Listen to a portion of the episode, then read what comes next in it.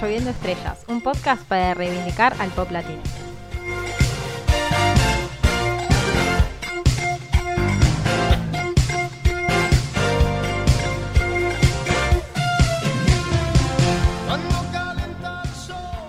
¿Cómo están? Yo soy Maca. Eh, acá tenemos a Mel con nosotros. Eh, somos dos amigas que venimos a reivindicar al pop latino y a romper un poco con el consumo irónico del género.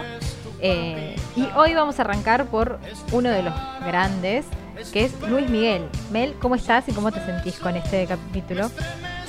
Hola, buenas noches. Bueno, ahora estamos nosotras grabando de noche. Estoy muy emocionada por arrancar con estos especiales para reivindicar a las estrellas de nuestro pop, el pop latino. Los cantantes, eh, cantantas, ah, que, que hacen música en nuestro idioma, que es algo que durante muchísimo tiempo, por muchos sectores, fue bastardeado. Este, incluso han dicho que esto no es música, que es para señoras, que es música de mamás, o que es música de. o, en su momento era música de, nenas tontas, porque todos los consumos de las adolescentes, sobre todo de las mujeres, siempre son como muy disfrutados, y nosotras venimos a romper con eso, a meternos eh, de fondo en las carreras de estos artistas y adelar un poquito que, bueno, que, todos somos un poco o muy fans de, Luis Miguel, por ejemplo. Absolutamente, porque si no después termina pasando que eh, estamos todos escondidos en nuestras piezas eh, llorando con hasta que me olvides, pero cuando tenemos que hablar en público nadie tiene ni un solo CD de Luis Miguel en su casa y no tiene ni una reproducción en Spotify, ¿no? Eh, y bueno, y para este programa como vamos a hablar de El Sol de México, tenemos una invitada muy especial, internacional. Bienvenida Nancy, ¿cómo estás? Hola, muchísimas gracias por tenerme. Yo soy Nancy de México, de Guadalajara específicamente, el lugar más mexicano que se puede ver. Y pues la verdad me emociona muchísimo poder venir a hablar de, del sol de Luis Mi Rey, como le dicen acá, que es el novio de, de mi mamá. Bueno, llegó a ser su, en algún momento, entonces está muy, muy interesante poder venir hablar de eso y pues aceptar que sí, que todos estamos, todos escuchamos a Luis Miguel y todos somos fans de Luis Miguel y ahora más con la serie, ¿no? Muchas gracias por tenerme y por invitarme. por favor, es más que un placer poder tener los detalles y todos los rumores y la información de, de México de, primera mano. Me parece espectacular. Y me encanta esto que digas que era el novio de tu mamá, porque todas como que tenemos también a nuestro padre real, ¿no? Dentro del consumo del pop latino.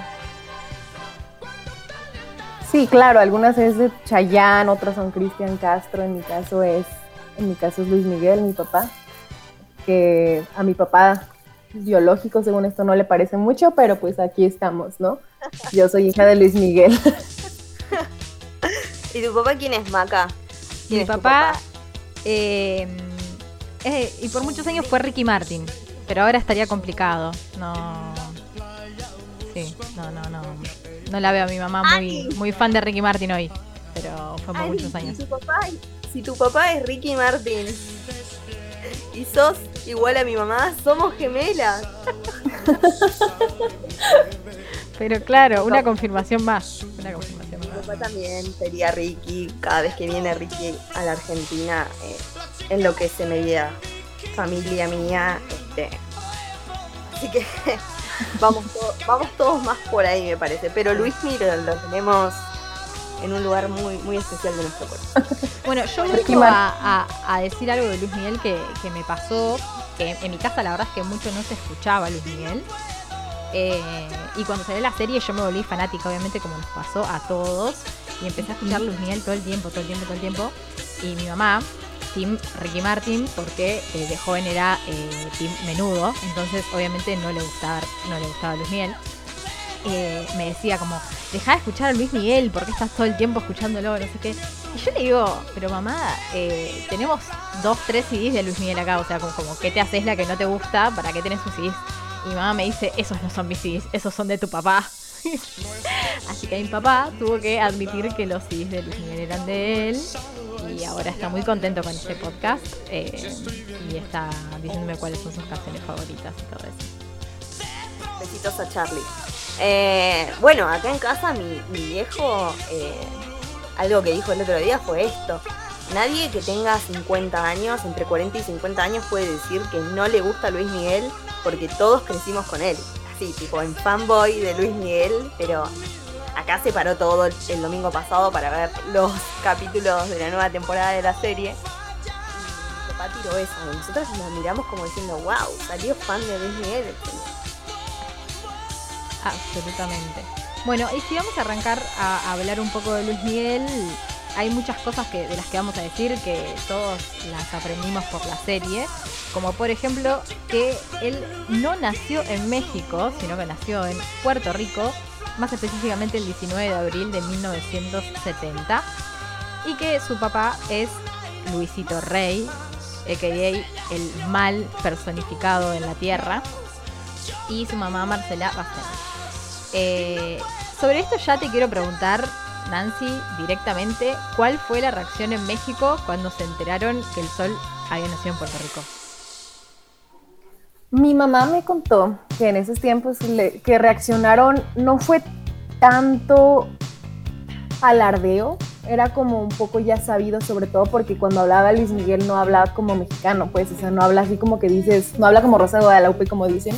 O sea, tenía un cierto acento porque pues él traía el acento italiano más o menos de su mamá. Entonces traían, y ya sabían eso y sabían que Luisito Rey eh, pues era español, entonces como que ya era algo medio sabido y fue un shock y en realidad no pasó como en la serie cuando él avisó que era mexicano, nada más avisó así como, pues ya me nacionalicé, pero fue como muy underground, o sea, en la serie ya le hicieron un poco más de... Sí, ¿cómo te estás diciendo que eres el sol de México si no eres mexicano? Pero la manera en el que él se reivindicó fue con el, pues con el disco de boleros. Y pues en realidad mi mamá me dijo, pues es que era Luis Miguel, o sea, yo que me, me, que no va a importar que fuera mexicano o no, o sea, sigue siendo Luis Miguel y Luis Miguel sigue siendo el sol de México porque pues brillaba acá y estaba en todos esos lados, pero fue un shock más bien de, de cómo te dices ser el sol de México si realidad ni un poquito de sangre mexicana tienes, o sea, tu mamá italiana, tu papá español y fue mucho, mucho más bien esa esa disyuntiva de qué, estás diciendo, qué estás haciendo, pero en realidad pues sus fans siguen siendo sus fans y era más criticado un poco en los medios, y, pero pues sus fans seguían siendo sus incondicionales, ¿no? Eso fue más o menos lo que pasó. Exacto. Acá, bueno, justo tenemos la incondicional de fondo, así que quedó perfecto el comentario. Eh, también, bueno, recordar que la serie de Luis Miguel, eh, él es productor eh, de la serie, así que toda la serie está contada desde lo que él quiere contar y lo que él va aprobando que se cuente, ¿no? ¿Tenés algún comentario sobre eso, Melanie? Me pareció muy maravillosa la escena de la serie en la que él da esa conferencia de prensa a lo Tony Stark. I am Iron Man. Yo soy Iron Man. mirando a cámara no soy mexicano. Y ¡guau! Gritos. Esto van a escuchar mucho a lo largo de este podcast. Este. Nada. Eh, eso tengo para decir de la serie. Qué hombre. Los dos, Luis Miguel y, Diego Boneta. Diego Boneta, ni hablar. Absolutamente. Eh, no, me, me, parece también que qué loco.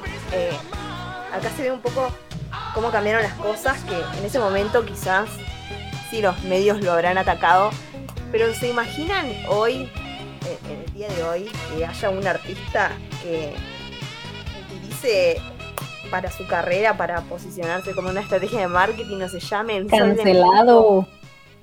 Canceladísimo, porque aparte no tiene, como dijiste, Nan, no tiene una raíz mexicana.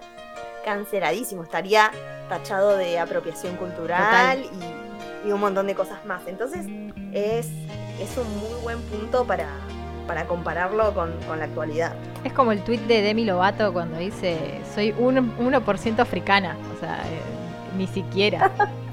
ni siquiera. creo que también, o sea, sí, Luis Miguel sí se creó en México y creo que eso también afecta mucho, porque creo que los mexicanos somos mucho de que llega un alemán y si se pone la playera de México ya dices, ya eres mexicano, güey. O sea, yo creo que también por eso mucho de la cultura mexicana es hacer todo mexicano, porque así funcionamos nosotros, es como ya te pusiste la playera, ya eres mexicano, entonces yo creo que también por eso no hubo, o sea, sí fue un shock y sí fue criticado y lo que quieras, pero aún así es como si él se siente mexicano, o sea, digo, no vas a ser mexicano, pero pues vivió toda su vida en México, estaba cantando canciones mexicanas, que digo, ya ahorita, como dices, hoy en día estaría canceladísimo, si sería así como por, o sea, ¿quién se dice ser mexicano? Pero pues eso le funcionó sobre todo a Luisito Rey, ¿no? Es decir, este niño pues, se, crió en Televisa, se crió con los políticos mexicanos, entonces por eso le, le ayuda muchísimo más. Claro, sí, sí desde ese punto de vista eh, creo que está muy bien representado en la serie y me, sigue pareciendo muy, muy loco comparándolo con lo que pasa hoy en día que a todos los artistas le buscan eh, como lo más insignificante por lo cual puedan cancelarlo y me parece maravilloso que Luis Miguel esté mostrando un montón de cosas por las cuales lo podrían cancelar. Entonces ese sinceramiento a mí realmente me, me cae muy bien está usando esto de, producir la serie como terapia. Quizás debería ir a terapia, pero me parece, me parece muy bien. Yo también, si pudiera lucrar con mi trauma, lo haría. Lo felicito. Pero claro, pero claro. Yo siempre digo, algún día voy a escribir un bestseller con mis anécdotas. también sería productora de mi propia serie y también haría lo mismo que, que está haciendo Luis Miguel, que es romantizar absolutamente todos sus errores. Eso me parece hermoso.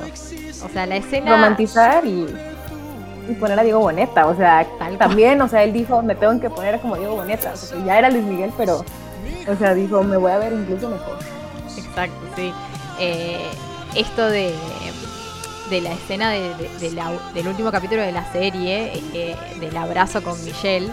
Eh, yo cada vez que veo esa escena, que la vi muchas veces porque me gustó mucho, termino llorando eh, hiper emocionada y como que nos hace olvidar que fue durante años un padre abandónico que no quiso reconocer a su hija, lo cual es hiper polémico, eh, pero bueno, como dice Melanie también eh, es su forma de reconocer estos errores y, creo también de ir reivindicándose y, mostrando qué hizo para repararlos, que también me parece que es hiper válido y, mostrar también que es una persona común y corriente, una persona a la cual le pasaron un montón de cosas y, que tiene su justificativo para, para bastantes, bastantes acciones que tuvo en su vida, ¿no?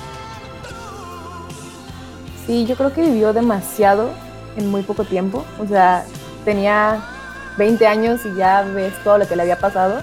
O sea, en la serie apenas vamos cuando tiene que 21 años y ya ves todo lo que le está pasando y dices, o sea, claramente una persona que le está pasando todo eso va a tener traumas y qué bueno que lo esté usando la, serie para él solo psicologiarse, porque sí, o sea, dices, tienes demasiados traumas, pues por algo eres así, por algo pasaron todas estas cosas, pero yo creo que también esa es la parte que humanizas, ¿no? Que dices, mira, tenía tan solo todos estos años y su mamá no sabía nada de ella, se estaba drogando, todo, todo, y estaba muy joven.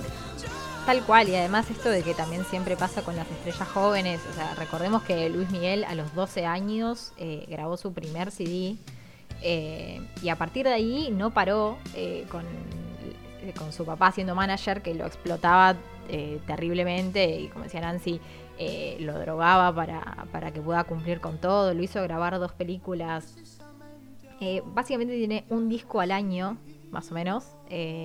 En total tiene 31 discos grabados, Luis Miguel. Eh, o sea, la verdad es que es, una carrera completamente insólita porque, o sea, es esto, su, mayor éxito lo tuvo antes de los 25 años. Eh, todos los demás años por ahí fueron muchos discos recopilatorios o también él reinventándose pero después de, haber pasado su pico, digamos, de fama, que fue, que es más o menos la época que estamos viendo ahora en la serie, ¿no? El del disco Aries, romance que viene después, eh, segundo romance y demás. Me parece muy, muy loco em, esto de que cuando vos te pones a, a pensar realmente en quién está detrás de, de estos consumos culturales que tenemos. Y mm, la verdad es que son eso, son seres humanos que sí, vos los ves y son hermosos, jóvenes, exitosos, multimillonarios. Eh, se la pasan de fiesta en fiesta, de mansión en mansión, viajan por el mundo.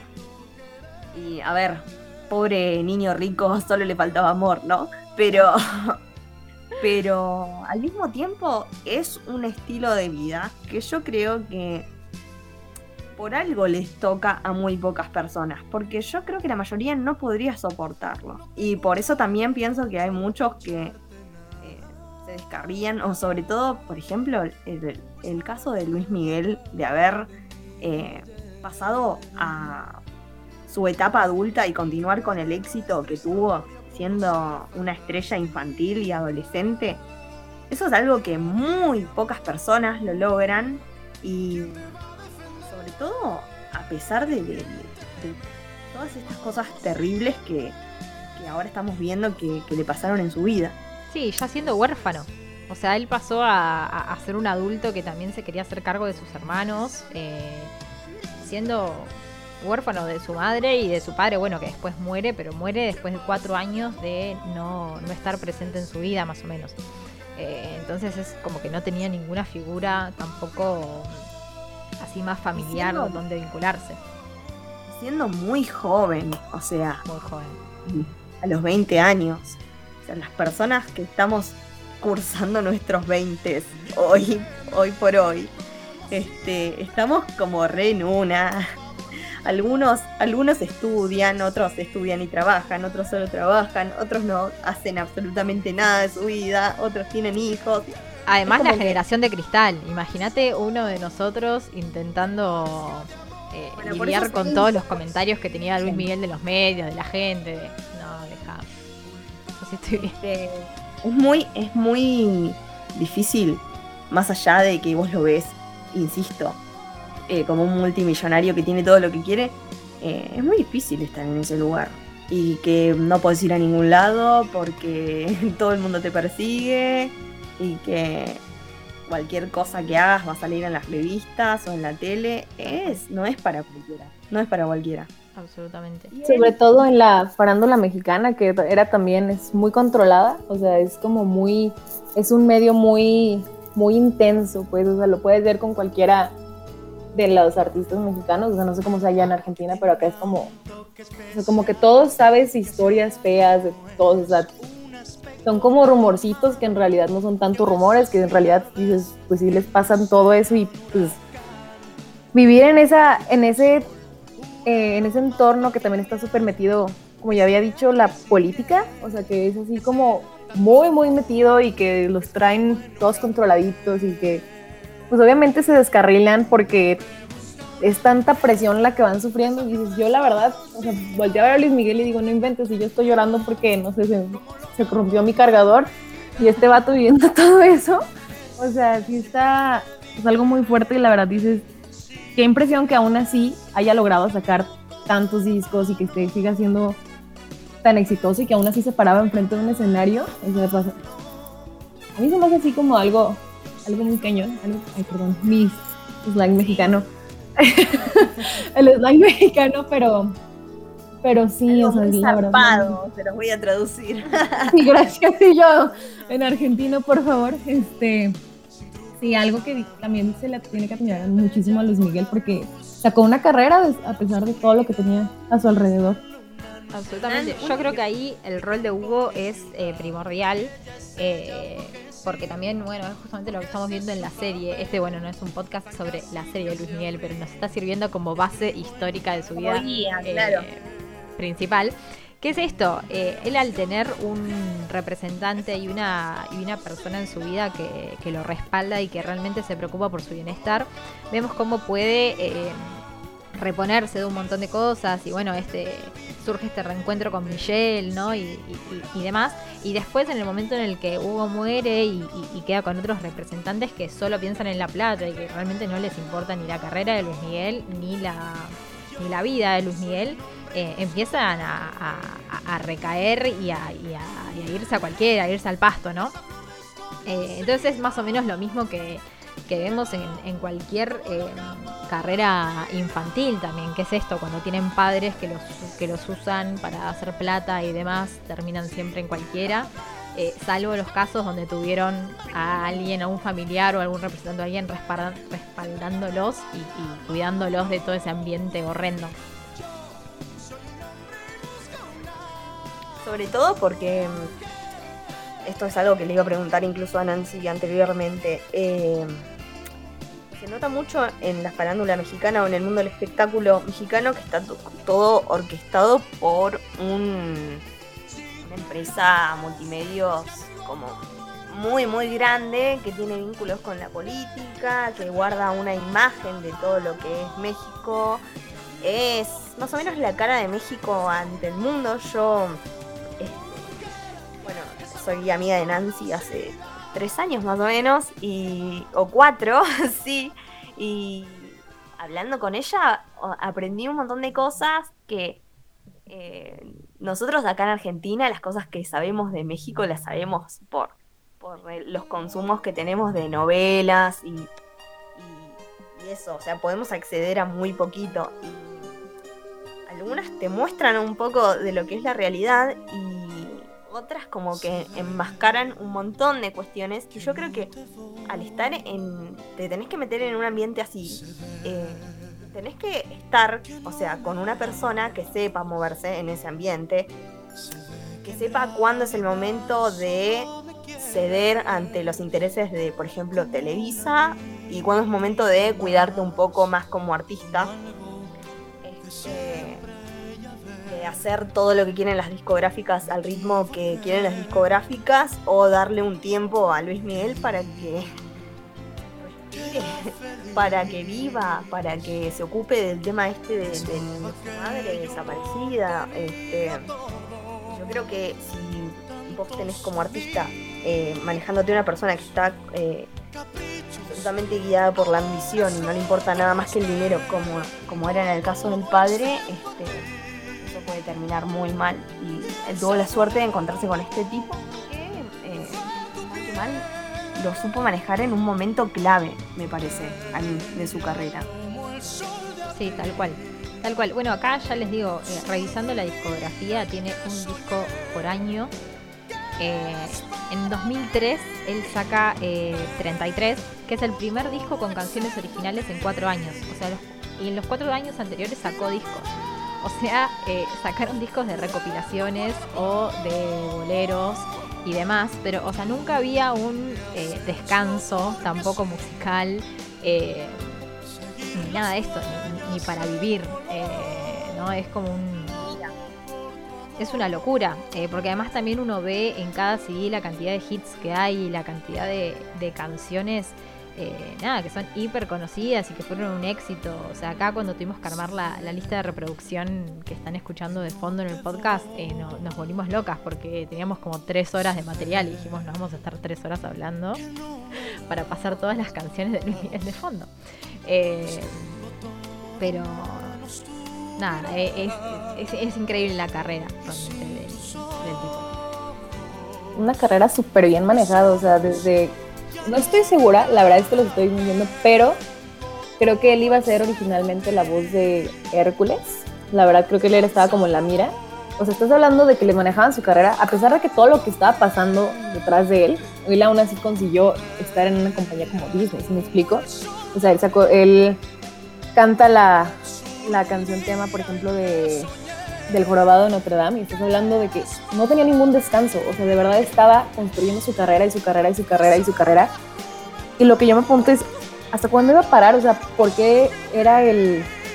O sea, ¿por qué tener que sacar, como dices, 20 hits cada año? O sea, y hacer que todos, o sea, fueran hits y que hasta la fecha digas, es que me sé todas las canciones de Luis Miguel. Y a veces parece mentira, pero en realidad te sabes absolutamente todas las canciones porque su carrera fue tan bien manejada que fue escuchados, o sea, no era como ahorita que conoces una canción de un artista y ya no sabes qué más hay en todo su álbum. Era, conocías todo a Luis Miguel y Luis Miguel tenía, bueno, tiene todavía, por lo menos acá en México, tiene muchísimo peso sus, canciones, entonces, sí, lo que yo digo es, yo creo que por eso también tenía su, su, su vida, pues, que de repente, o sea, salía mucho de fiesta, lo que quieras, porque pues el pobre no, no descansaba, era, se iba a la fiesta y el, otro día se iba a grabar una canción, o sea, que dices, ¿cuándo, hasta, hasta qué punto tiene que llegar? Obvio, eh, me gustó que traigas lo de Disney porque esto es algo que yo pienso cada vez que veo Hércules. Este, y me peleo con mi familia Team Ricky Martin por esto todo el tiempo. Hércules está dibujado a la imagen y semejanza de Luis Miguel. O sea, no existía otra posibilidad, tenía que ser Luis Miguel. Pero bueno, no sé qué habrá pasado y al final este fue Ricky. Que igual hizo un gran trabajo, ¿no? Reivindiquemos también el trabajo de Ricky Martin en Hércules. Vamos a hablar de Ricky Martin en su episodio, que no, se, no sean ansiosos. Aquí le quiero reivindicar a Luis Miguel o sea, yo quiero que ustedes ahora vayan, abran Google o, Disney Plus y pongan a Hércules, miren a Hércules, miren ese perfil griego y que me digan si no es Luis Miguel de 20 años. Sí, sí, totalmente. Sí, la verdad sí. Pero creo que, la verdad no sé, no estoy segura. Yo he escuchado ese rumor que él originalmente iba a ser Luis Miguel, pero digo que creo que Ricky Martin también fue la opción perfecta. Pero ahora que lo dices, sí, es exactamente Luis Miguel. Los, los los chinos, los rulos, rulos, perdón. Los rulos, los Sí, perdón, acá mexicano como de Rosa Guadalupe, como de novela de televisión. por favor. Nos encanta, nos encanta. Sí, a mí me encanta. Es más, yo te, eh, te, tenía que pedir disculpas por adelantado, por las dudas, porque yo tengo un problema que se llama que escucho un acento que me gusta y lo copio eh, inconscientemente, sin darme cuenta. Que cada vez que me fui de vacaciones a algún lugar con un acento, volví hablando con ese acento. Así que puedo terminar este podcast hablando mexicano. Eh, y no va a ser apropiación cultural, lo juro, es solo una, un problema que tengo. Sí. hago lo mismo de repente. Bueno, vamos a dar un par de datos eh, random eh, e importantes de la carrera de Luis Miguel, si les parece. Primero esto que dijo, que dijo Nancy, que en el 96 Disney le invitó a grabar Sueña para el jorobado de Notre Dame. igual es una canción que, siempre decimos que es hermosa, pero como que queda medio raro en el jorobado de Notre Dame, como que no, tiene mucho que ver a veces. Eh, pero que bueno, es una canción hermosa. Otra cosa es que tiene una colaboración con Frank Sinatra, que esto es algo que yo no, sabía y me pareció recontra, recontra wow. Em, después que es el único artista latino de esta época, de los 90, que no se pasó al mercado anglosajón. O sea que eh, no, empezó a hacer sus canciones, versiones en inglés para llegar al, mercado anglosajón justamente, sino que llegó eh, cantando en castellano.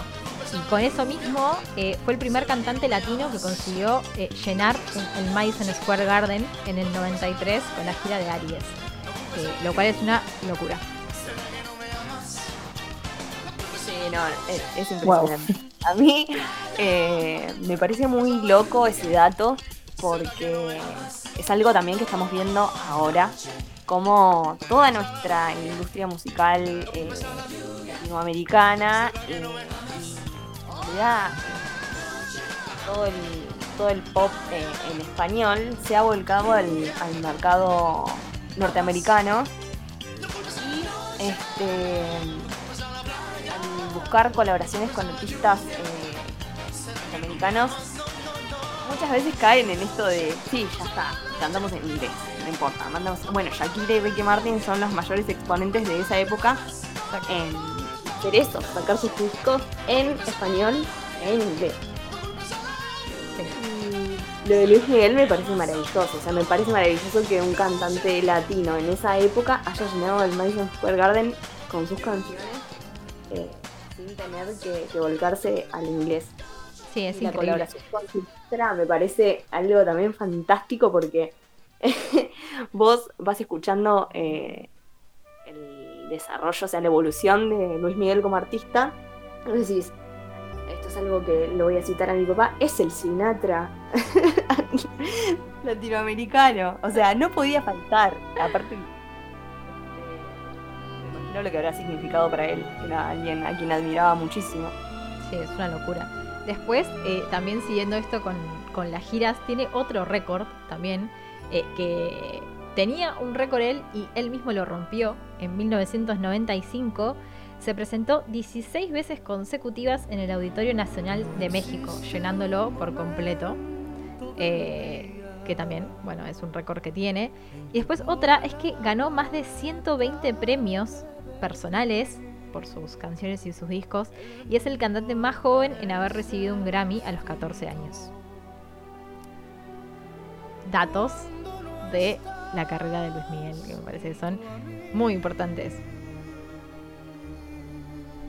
Y que también hablan de lo que veníamos diciendo de esto de ser tan tan exitoso desde tan joven, ¿no? Imagínense a los 12 grabar tu primer CD, a los 14 tener un Grammy. Es una locura, imposible de procesar esa edad. Claro, obvio, listo, me retiro, no, me voy a jugar en la pelota. Sí, no, está, estoy así, ¿qué pedo? ¿A qué hora, a qué hora hizo todo eso? O sea, aparte era un squinkle, era un niño, perdón. O sea, era un niño, y ahí volteas a ver y dices, ok, Lucito Rey sí era un patán, pero la verdad le supo, supo sacarle el provecho a su hijo de una muy mala manera. Pero, o sea, fue un horror, fue un demonio, lo que quieras, pero pues aún así, o sea, tener un Grammy a los 14 años, o sea, está impresionante. Pero se tenía que hacer y se hizo, básicamente, es lo que hizo Luisito Rey. O sea. Sí, o sea. Eh, totalmente maquiavélico. Maquiavélico, justo iba a decir eso. Este, no, la verdad es que es muy impresionante. Es muy impresionante eh, ver estos datos y, ponerte a pensar en la, en la vigencia que logró mantener durante tantos años. Cómo, cómo fue reinventándose. Eso es muy, muy interesante y no sé si hubo tantos casos a los que les funcione esto de ir reinventándose, ir pasando de, bueno, primero de la etapa de niño o adolescente a la etapa adulta, este, de un género pop como más eh, movido, más de fiesta, más de boliche diríamos nosotros, a, eh, a cantar boleros. Parece muy, muy valioso lo que hace él con, su carrera. Totalmente. Y esto que hablamos de la reconversión, eh, para mí llega a su punto culmine, que es algo que cuando lo estaba investigando, eh, me morí, casi me morí con, la existencia de este CD, que se llama No culpes a la noche, Club Remixes. Y básicamente es un CD que tiene todos sus éxitos, versión eh, remix. Tipo, arrancan como con una intro electrónica y después tienen todo como una melodía para, bailar. E, ese es todo el CD y la tapa es su cara como con medio luces de fondo medio estroboscópicas, así como si fuera una mirror ball de fondo, todo muy bolichesco.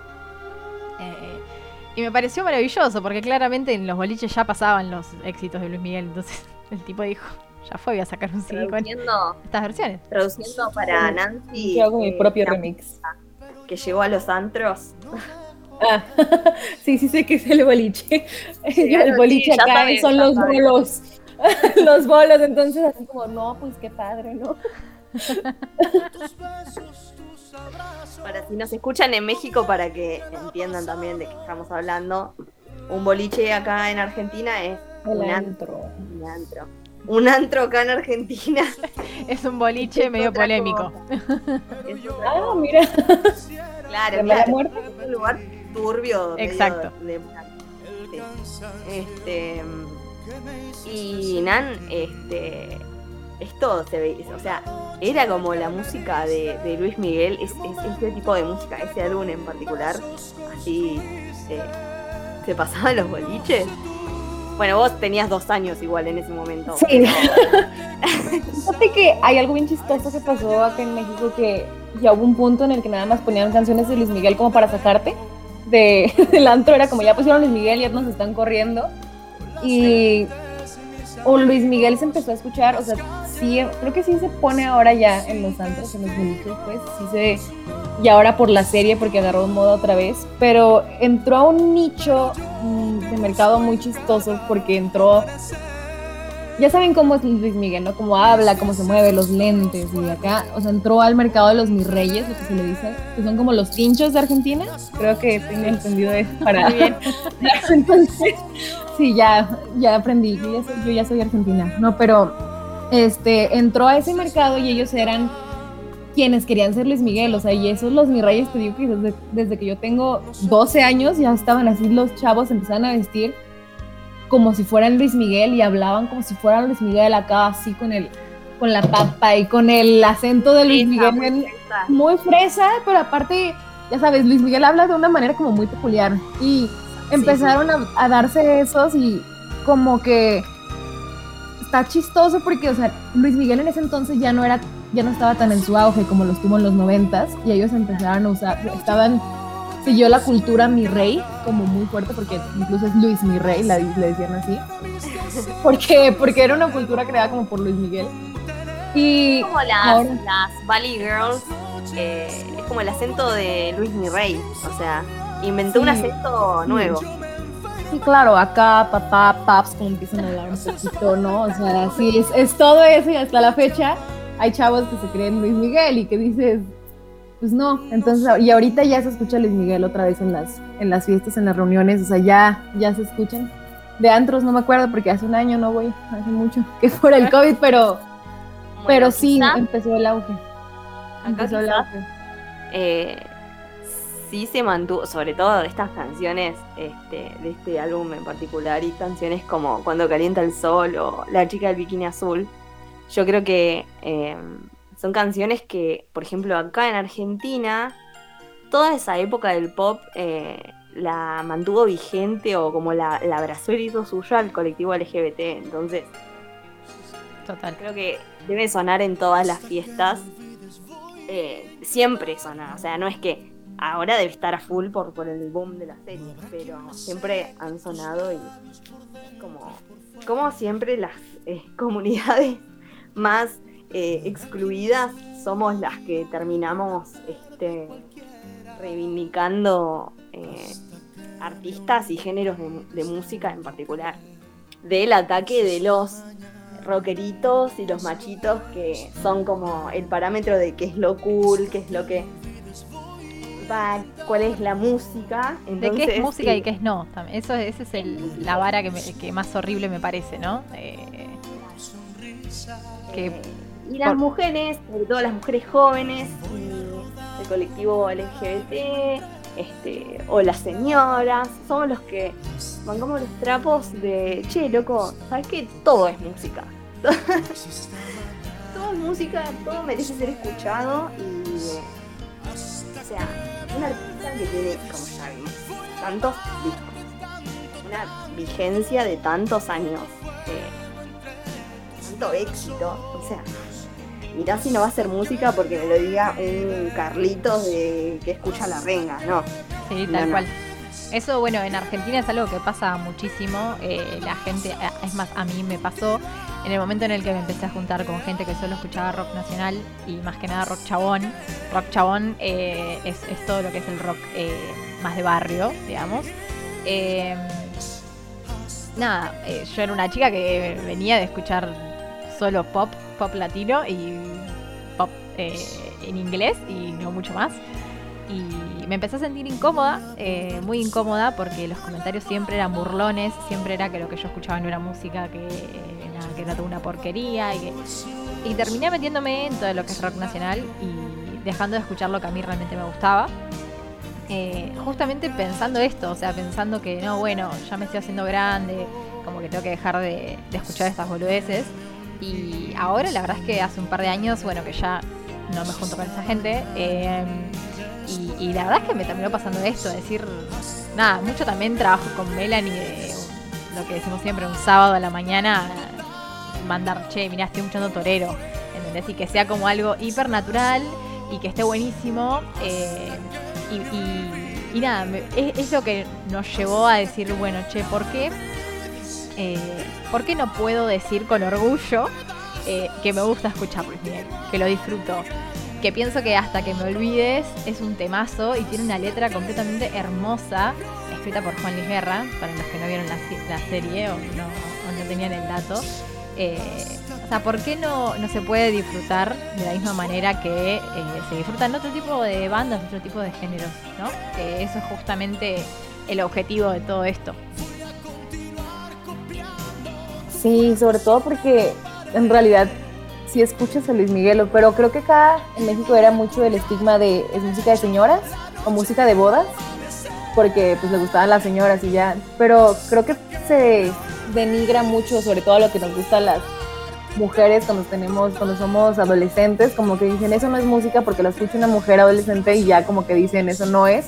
Y pues no, sí se vale decir, escucho a Luis Miguel y me sé la mayoría de su discografía y sobre todo creo que es mucho, como dicen de los machitos acá, que es como cómo van a escuchar a Luis Miguel solamente porque se les hace, o sea, los hombres ven a alguien guapo y dicen, no, es que no les gusta su música. Seguramente les gusta porque está guapo. Y es como, claro que no, ya escuchaste, hasta que me olvides, ya escuchaste No culpes a la noche o la de, no sé, ¿cómo es posible que a mi lado estén las cosas que me a la mente? No sé tú, La Incondicional, o sea, son canciones que, cosas. que nos hacen sentir y está súper bien. Ese es el punto de la música. la aclaración. Exacto. Y sí, pues es eso, o sea, Luis Miguel cantaba lo que querían escuchar, o sea, cantaba romance y pues querían escuchar romance, o sea, hasta la fecha. Absolutamente. Eh, si quieren, podemos empezar a tocar un poco el tema de los videos, porque ahí Nancy mencionó una canción que tiene un video que yo cuando ahora lo descubrí estos días, eh, lo redescubrí, también me, causó muchas cosas, que es el video de cómo es posible que a mi lado, que es más 90 y más 2000 no puede haber. Eh, es realmente un sketch de Navajo. O sea, yo estábamos todo el tiempo esperando que salga José María Listorti eh, bailando en algún momento. Eh, es increíble con todos fondos de colores. Siete mujeres bailando en bikini al lado de él. El plano desde arriba con él con todo el flequillo en la cara. Es, es algo muy, muy extraño, como que nunca se entiende bien qué está pasando. Eh, así que a todos los que estén escuchando el podcast, por favor, vayan eh, ya en este momento a poner cómo es posible que a mi lado. Eh, es un video absolutamente alucinógeno. Absolutamente. Es como, es como, si te metieran adentro de Windows 95. Así, tal cual. O sea, no existe de un protector de pantalla de Windows 95 con los, con los figuretes esos de colores que iban de un lado para el otro y vos ahí en el medio bailando. ¿Cómo es posible? Perdón por cantar. Eh, eh, no, es genial. Vimos ese video. O sea, no podíamos parar de verlo porque nos fascinaba. Poniendo un poquito en contexto para aquellos que no son argentinos o son muy jóvenes para saber quién es Navajo. por favor. Una parodia que hacían en Match, el programa de Tinelli que daban en los 90, y eh, José María Listorti hacía una parodia de los cantantes latinos, de Luis Miguel, Arjona, Ricky, etc. Entonces, este, tal cual, es así, es el macho latino con la camisa abierta hasta el pupo, eh, bailando rodeado de mujeres. muy bizarro, muy bizarro, pero muy, muy característico de la época. Y este video tiene todo, absolutamente todo.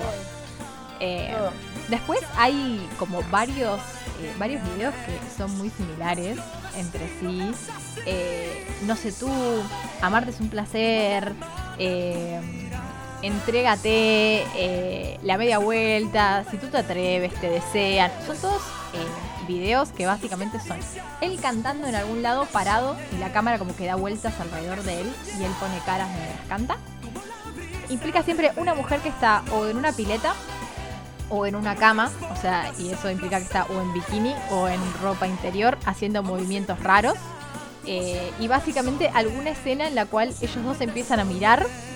Es como que el, el, nivel de videos de todas esas canciones es eh, seducir completamente, eh, pero siempre a partir de lo mismo. Y también esto que, tienen todos es que eh, hay muchas imágenes que se mezclan. Es como que mm, vieron cuando pones el efecto de transparencia en alguna foto. Entonces está la cara de Luis mi arriba con transparencia y atrás pasa el fondo, pasa la chica y estas cosas. Rosas, no te olvides de las rosas rojas. Epítome de los eventos, claramente. Sí, sí, es como el, el tema en común de todos los videos. Y este efecto que decís, es, no sé si la gente que tiene 20, 20 y pico tuvo la posibilidad de ver eh, algún video del casamiento de sus padres, pero se usaba mucho en esa época hacer ese, esa edición y poner como una imagen y una transparencia y, y rosas rojas y lo van a ver. Si tienen la oportunidad de, de hacerlo o si ya lo hicieron, este, bueno, pueden hablar a nuestro Instagram. Este es el momento de pasar El- el chivo en Instagram. El en Instagram chivo. estamos. Y sí, porque nos van a seguir y mirá, no sé cómo se dice. En la tele se dice así, no sé cómo se dice en, los podcasts. Pero síganos en Instagram. Estamos como lloviendo estrellas, guion bajo y. Bueno, nada. Y síganos en. Twitch también. Sí, es el mismo nombre. Eh, y vamos a estar nada, subiendo contenido de lo que vamos haciendo eh, a lo largo de la semana con los capítulos que vienen y este claramente y nos pueden dejar sus comentarios sobre el capítulo y sobre si vieron el video de casamiento de sus papás. Totalmente. Después también muy importante hablar de videos y la participación de eh, famosas argentinas en los videos. Como por ejemplo en Entrégate que está Verónica Barano y en Suave que está Mariana Fabiani. Mariana Fabiani eh, completamente irreconocible, eh, muy joven y además está un, un Luis Miguel con un lucaso porque tiene una remera blanca y un jean como Levis muy tradicional eh, como todo el pelo así alborotado y está, la verdad, Eso lo vamos a ver. mejores looks. Eso lo vamos a ver en el capítulo de esta semana. Sí, estoy esperando ese momento. Cuando Ya. veamos una rubia, o Twitter argentina va a estar Mariana Fabiani. Contexto, lo odiamos. y Nosotras particularmente no la queremos, pero. eh, Pero en ese, pero antes, digamos, eh, hace un, un par, bastantes años, era como, wow, Mariana Fabiani había estado en un video de Luis Miguel, era re o wow. sea, cual- cualquier persona, o sea, Luis Miguel es como. Wow, muy grande. absolutamente. Después, eh, Mel, ¿querés decir algo del video de la incondicional? Eso te lo dejo completamente a vos, es tu, tu lugar. Tengo palabras para el video de la incondicional. O sea, me parece una de las magias más hermosas de toda la carrera de Luis Miguel. Es, es muy lindo, es muy delirante lo que hizo de meterse ahí con el ejército. Todo hiper random. Es, medio como Capitana Marvel meets eh, Luis Miguel. O sea, o sea, es como... Completamente. Me encanta porque el tipo, mirá toda la logística para hacer un videoclip. O sea, dijo, yo quiero hacer un videoclip con aviones. Bueno, perfecto, señor, entonces tiene que hacer la colimba. No, no es la colimba. no. Bueno, está bien, está bien, acepta. Acepta y va y lo hace. Completamente delirante, pero aparte cae en pedo, según lo que nos, dije, lo que nos dijeron en la serie. Se pone a entrenar ahí, el loco va y hace el videoclip que quería hacer. O sea, el nivel de mi rey. O sea, lo tiene bien ganado la pobre. Muy bien ganado. Vos, eh, Nancy, ¿qué, qué opinión tenés de, de esto? Me parece como un sueño de fiebre, ¿cómo se dice? No me acuerdo cómo se dice, pero así como quisiera saber cuál fue como la idea de decir, ¿sabes qué? Que quiero ser militar en mi video de la incondicional. ¿Qué tiene que ver con la, la canción? Nada. Porque aparte creo que eso es lo que tiene, o sea, todo así como que no, dice que se trata de una, de una chava que la traigo de tonta, pero voy a ser militar. O sea, quisiera saber, eh, su mente está, o sea, brillante, o sea, yo no le, yo no lo entiendo y sí, se me hace un video espectacular, pero de verdad, para llegar a eso tenía que estar en otro lado, o sea, de verdad, se me hacen los mejores videos de Luis Miguel, la verdad se me hace como, sobre todo porque tiene un trasfondo, ¿no? Un poco más allá que como los que mencionabas de nada más él cantando y él siendo como el objeto de ahí para sexualizar, que era mucho lo que hacían con Luis Miguel, pero acá él fue decir, ¿sabes qué? Yo quiero ser un personaje. Mi sueño igual y fue ser militar, vio una película. La verdad no sé cuál fue su pensamiento detrás de esa decisión, pero pues lo agradezco, aunque se sienta como un sueño de fiebre, se sigue sigue siendo mis videos favoritos de Luis Miguel. Y aparte estaba, se me hace muy bonito. Mi mamá me había dicho de que cuando salió ese que ella estaba enamoradísima y que no, es que velo en uniforme y pues así es mucho eso, ¿no? Creo que era también el, el hombre en uniforme. Yo creo que eso lo llevó a, a escoger ser militar para un video de la incondicional. Absolutamente. Después, a mí uno de los videos que, que, más me gusta es Ahora te puedes marchar porque es muy ochentoso. Me, me fascina lo ochentoso que es. Eh, y esto de que, que, que, el video arranque con él yéndole a, a reclamar a la mina que, lo dejó, me parece espectacular. O sea, me parece muy, muy bueno. Además sale guapísimo. o sea, que sale guapísimo. Además. Es muy Michael Jackson. sí, es exactamente. Muy Michael Jackson. Después, a ver, ¿qué más, nos falta, ¿qué más nos falta hablar? ¿Quieren hablar de algún hit en particular? O no, esto, díganme cuál es su canción favorita de Luis Miguel. Eso, eso es lo principal que tenemos que decir. Esta, esta pregunta la hicimos en Instagram y tuvimos eh, respuestas muy variadas, la verdad, no se repitió ni una. Nos dijeron suave, contigo a la distancia, hasta que me olvides. Eh, no recuerdo cuál otra, a ver. Vamos a buscar mientras puedan, pueden decirme ustedes. A mí me fascina la media vuelta, o sea, Creo que la canción de fondo justo Nancy, por si no la escuchas. no, no la escucho, pero mira, justo es mi canción favorita de Luis Miguel. O sea, me la sé entera desde que tengo memoria. Se me hace tan bonita, así como si alguien más te quiere, está bien, ve con él, pero nadie te va a querer más. Y si sí, pues ya me voy yo. O sea, se me hace igual y un poco, no sé, de más, pero creo que es mi canción favorita. Además, se escucha como muy mexicana. Creo que también de mis canciones favoritas de él. Bueno, no es de él, pero su, o sea, que canta él, me gustó mucho. Hace poco sacó la de una versión más nueva de la Serenata Huasteca. Eso fue en 2017, me parece. no sé por qué ese, ese dato, pero fue así como vino muy. vino muy a mi mente. sí, muy, checa, muy checado eso, pero sí, fue la, es la media vuelta. Es una canción espectacular, es música romántica. Y se escucha mucho sentimiento de él. No sé si hay algo detrás, porque igual y en las grabaciones le pasó algo, pero la verdad se me hace una canción espectacular y me, me encanta. Que me la dedique. No, no, no, que no me la dedique, no. no, Para que me siga, para que me pueda seguir gustando. Otras respuestas que tuvimos fue culpable o no, sueña, la incondicional, eh, hasta el fin.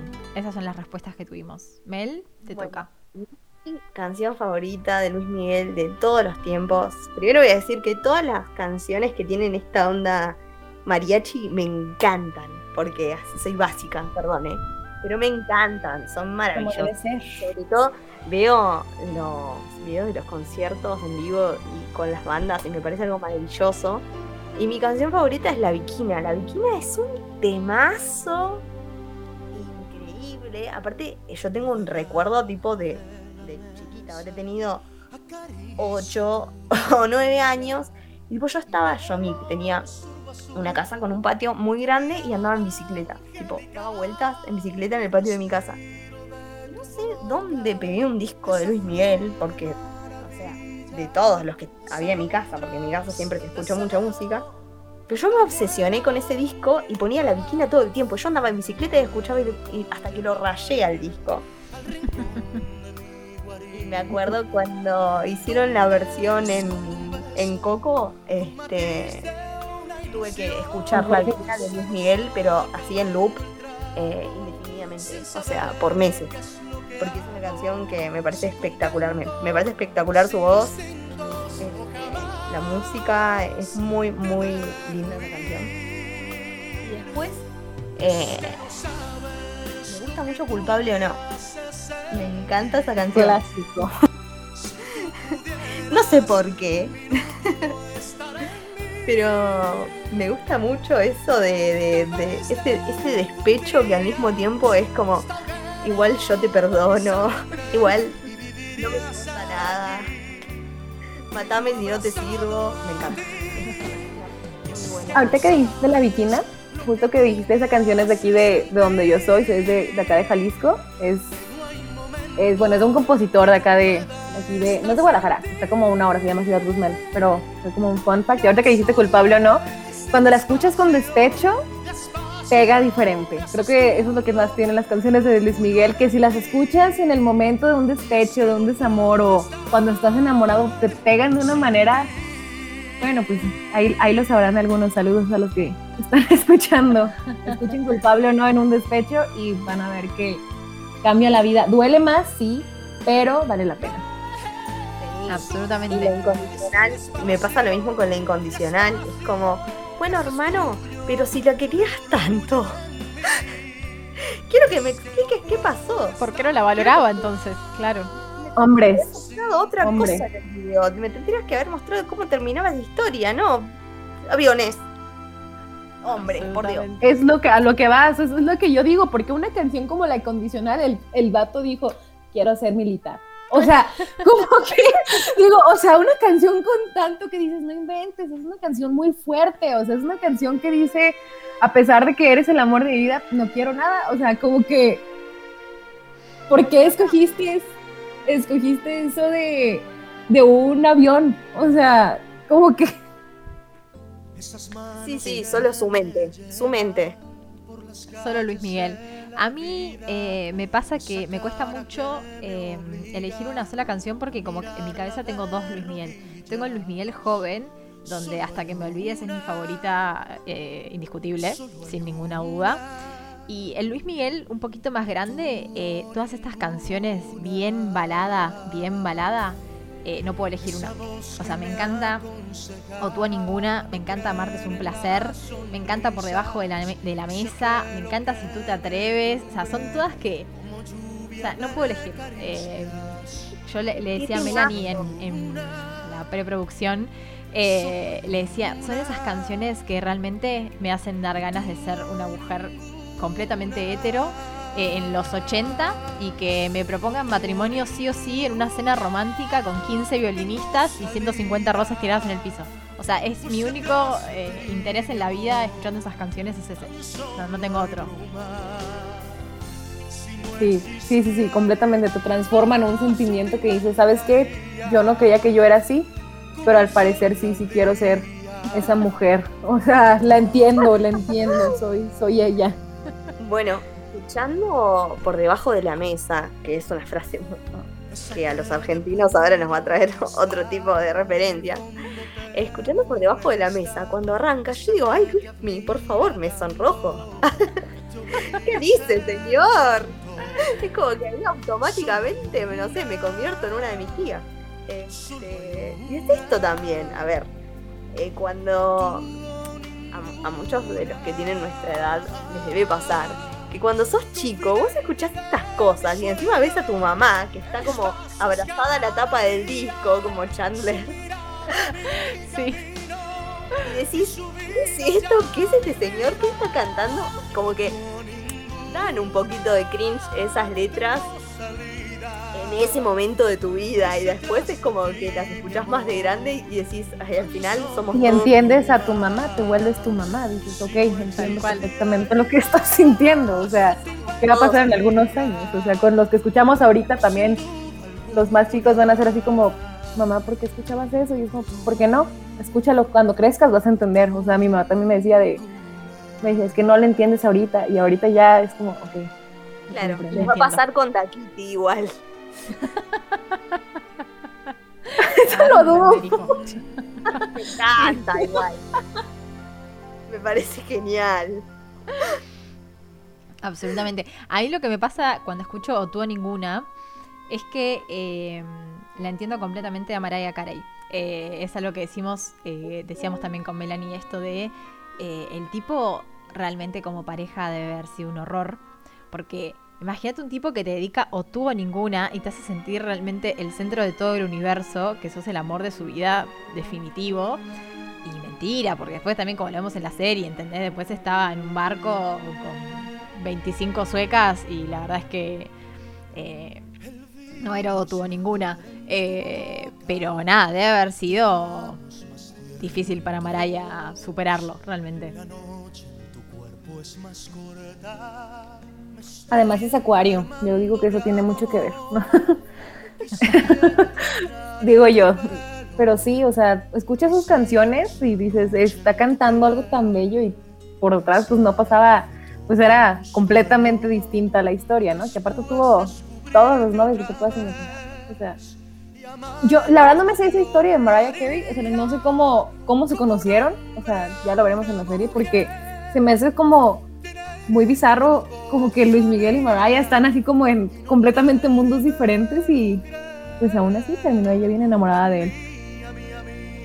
Sí, es que, bueno, yo también como que toco medio de oído en esto porque son cosas que leí así de pasada en internet o escuché alguna vez y mm, según dicen, él tuvo que remarla mucho para, para decirlo así coloquialmente, levantarse a Mariah. O sea, eh, le mandaba regalos súper eh, carísimos, le mandó un avión lleno de rosas. Yo le diría, papi, mandame un avión lleno de cetiricina después de esto, porque la alergia, ¿quién me la para?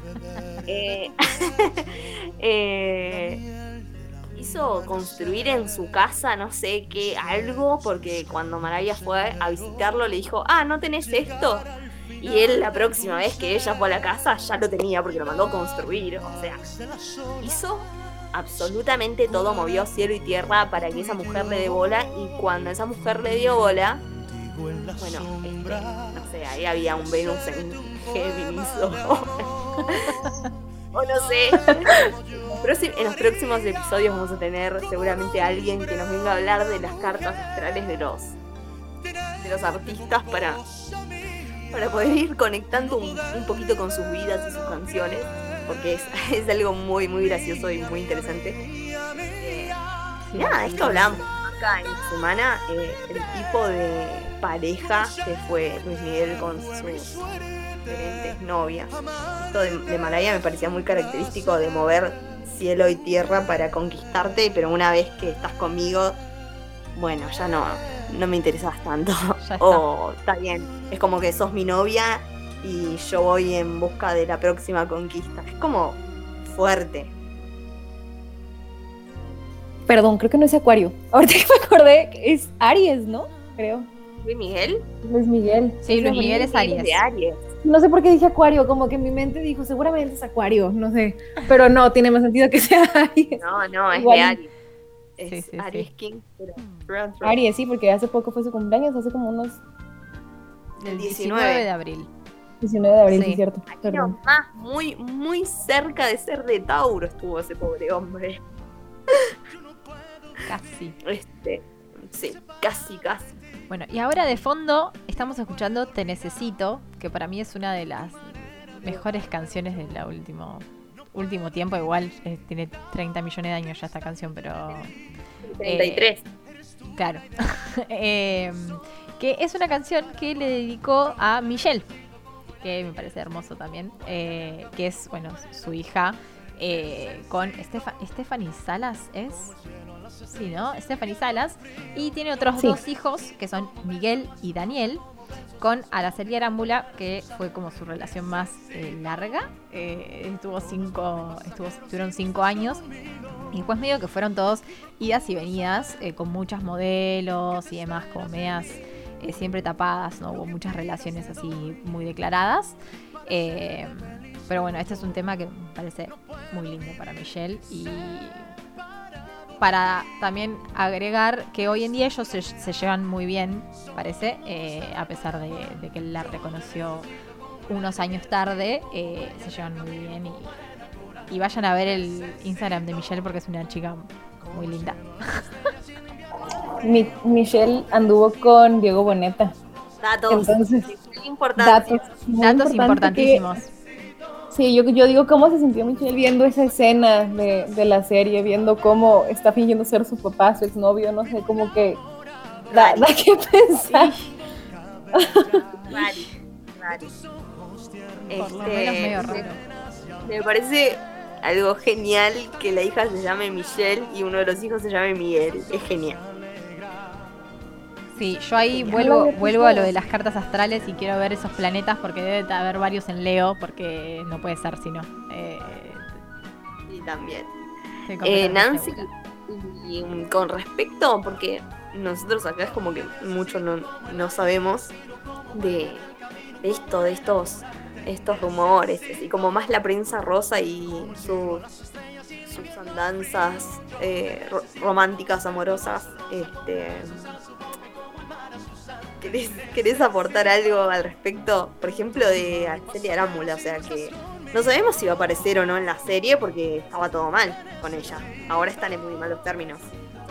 Sé que terminaron muy mal, eso fue hace, fue en los 2000 eso. Yo más bien sé de, de otros romances, por ejemplo, con una hija de un presidente, de acá un poco, que siento que si lo digo va a ser así como van a llegar alguien y me van a... Eh, o sea, va a llegar ahorita alguien y me va a echar un tiro, no, pero con, con la hija de Carlos Salinas, eh, tuvo ahí, y sé que no salió bien la cosa y Carlos Salinas fue como, por un tiempo, no se supone de Luis Miguel, así acá en México, creo que desapareció como para varios años, y que la gente había asumido que Luis Miguel ya no, pues ya no vivía, pues, porque, o sea, porque dijeron anduvo con la hija de, Salinas, entonces de ahí los... de que Luis Miguel, estaba muerto. Justamente porque pues Carlos Salinas de Gortari sabía, siento que me van, a dar un tiro, yo siento porque México, ¿no? Política mexicana, qué bonito. Pero, pues, no sé, ahí se escuchó un rumor de que pues, él sabía karate, karate el presidente, entonces, ¿qué? Cara, golpes de karate había matado Luis Miguel. Se metió con la nena y lo pasaron a la Entonces es mucho, era, como dije, o sea, es meterse en meterse en el medio de la, o sea, la parándula mexicana es completamente meterse en política, pero de, sé que de, esta Araceli, o sea, cuando, no sé, yo creo, yo entendía, cuando estaba chiquita, yo entendía que estaban casados, creo que, creo que ni se casaron, pero me acuerdo que cuando se separó sí fue un, o sea, algo muy grande, eso sí fue como de los chismes de México porque hasta creo que no sé, creo que lo, no estaba yo en O sea, esto fue en 2010. Ajá, sí, pues sí, yo Pero fue eso sí fue como algo como muy grande y que porque se, se, escuchó mucho que se odiaban y escuchó todo eso, pero en realidad de su relación de ellos sí no sabría decirte, me sé de las de las de antes, pues. ejemplo, ella, el nivel de, nivel de fama que tenía antes de estar con Luis Miguel y después, o sea, su carrera siguió, porque yo vi un par de novelas en las que estaba ella, no podría decirte los nombres porque yo era muy chiquita, pero la vi. En una que era de piratas, que era, era una magia maravillosa, hay que buscarla en YouTube y colgar el link en Instagram lo vamos a hacer chicos para que vean a la, ex señora de Luis Miguel ahí con bucles y un corset playando pirata. Este. Em, eso me interesa mucho. El nivel de fama. Eh, o sea, eh, esta separación tuvo impacto porque era Luis Miguel o porque eran dos personas muy famosas. Claramente no es igual de famoso que Luis Miguel porque Luis Miguel es muy, muy famoso. Pero eso me interesaba saber.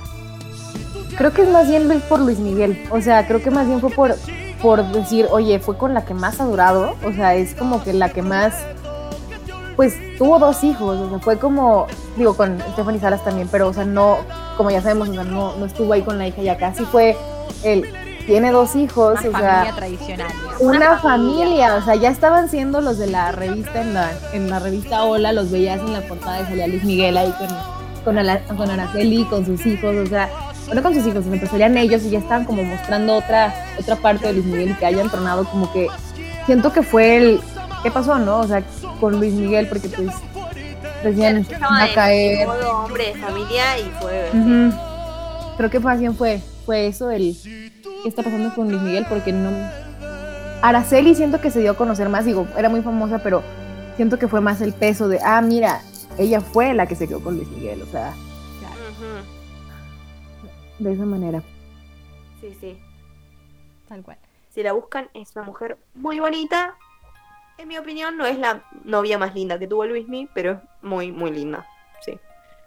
Este. mm, Bueno, nada, eso. ¿Nos, eso quedó, ¿Nos quedó algún tema o algo por tocar? ¿Algo más que quieran comentar, que quieran decir?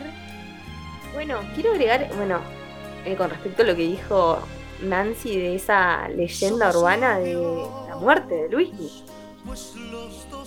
Yo creo que llegás, o sea, eh, a uno de los puntos más grandes de leyenda, o sea, como artista o como famoso, lo que sea, cuando sale una leyenda urbana de que en realidad el original está muerto y el que vemos lo reemplazaron. eh, El doble. es un doble.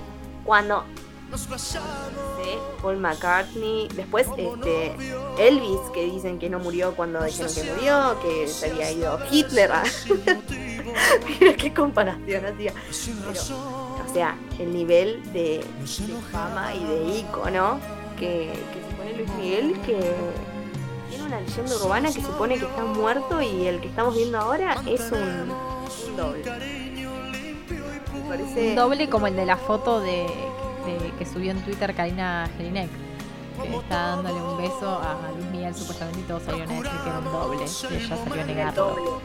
El Karina doble Jelinek es una modelo eh, de acá de, de Argentina, Nancy. La- la- la queremos mucho, la queremos mucho. Y acá en Argentina hay un tipo que es el doble de Luis Miguel, que aparece en todos los programas de televisión. Cuando hablan de Luis Miguel aparece el tipo, y es un tipo que, tipo, se hace el jopo, está súper bronceado y tiene un traje. Eso es súper parecido Claro, y los anteojos de sol y listo, y está. Claro, y los dientes muy blancos, clave. Eh, entonces, esas, esas son las, las figuras eh, argentinas que, que tenemos relacionadas a Luis Miguel. Luciano Salazar, ¿te acordás? Eh, Hubo una época que decían que, que fue novia, amante, lo que sea. Todos se cuelgan de mí. Esta es la sección, todos se cuelgan de mí. Que nos va a acompañar, nos va a acompañar a lo largo de todos los episodios de este podcast. Sí, estoy muy de acuerdo. Si les parece, eh, vamos cerrando. Yo tengo acá una, una sorpresita para Nancy, ya que me dijo que la media vuelta es su canción favorita de Luis. Voy a poner esto. Si me dan un segundo. vas porque yo quiero que te vayas. Ahí sí creo que se escuchó bien. eh, que es la, lo grande que es Luis Miguel para participar en un episodio de Los Simpson. Eh, me parece una de las mejores frases de Homero también. Así que mm, bueno, les- Tenemos que dejarnos porque estamos grabando esto el domingo eh, y ya, ya, ya largan el capítulo nuevo en Netflix. Quedan que nueve, tenemos nos quedan nueve minutos para prepararnos Nueve y minutos. ver el, el capítulo. Así que los vamos dejando y los dejamos, como no puede ser de otra forma, con esta belleza de canción. Y eh, les recordamos que nos pueden seguir en Instagram, lloviendo estrellas, guion bajo, y también en, nuestro canal de Twitch, donde vamos a estar haciendo vivos sobre los episodios y vamos a estar subiendo a Instagram información sobre cada uno de los artistas que vamos a ir grabando los podcasts. Muchas gracias Nancy por tu participación. Me encantaron todos los datos sobre México específicos. Eh, así que te esperamos cuando hablemos de otro cantante mexicano. ¿Qué te parece? Por favor, muchísimas gracias por tenerme. Estuvo muy divertido hablar de, de mi papá, de Luis Miguel. Muchas gracias por tenerme. Gracias, embajadora. La embajadora mexicana, claro que sí. Embajadora de Lloviendo Estrellas en México.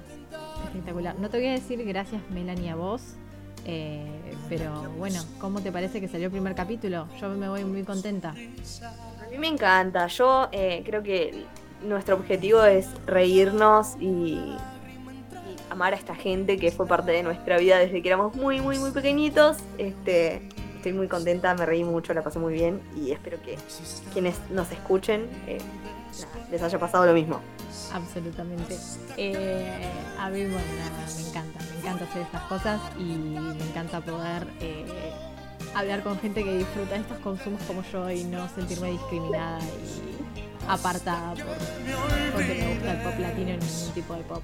Así que bueno, nos despedimos. Muchas gracias a los que nos están escuchando más de una hora grabando. Y vamos a ver eh, todos el capítulo estreno de Luis Miguel, la serie, y vamos a ver la semana que viene eh, o dentro de dos semanas, hay que ver eh, qué artista grabamos. Vamos a hacer alguna encuesta o algo en Instagram. Muchas gracias a todos, gracias chicas, y nos vemos con Hasta que me olvides. Adiós. Y voy a abordar tu sueño en la almohada. Llenar poco a poco el silencio junto a veces.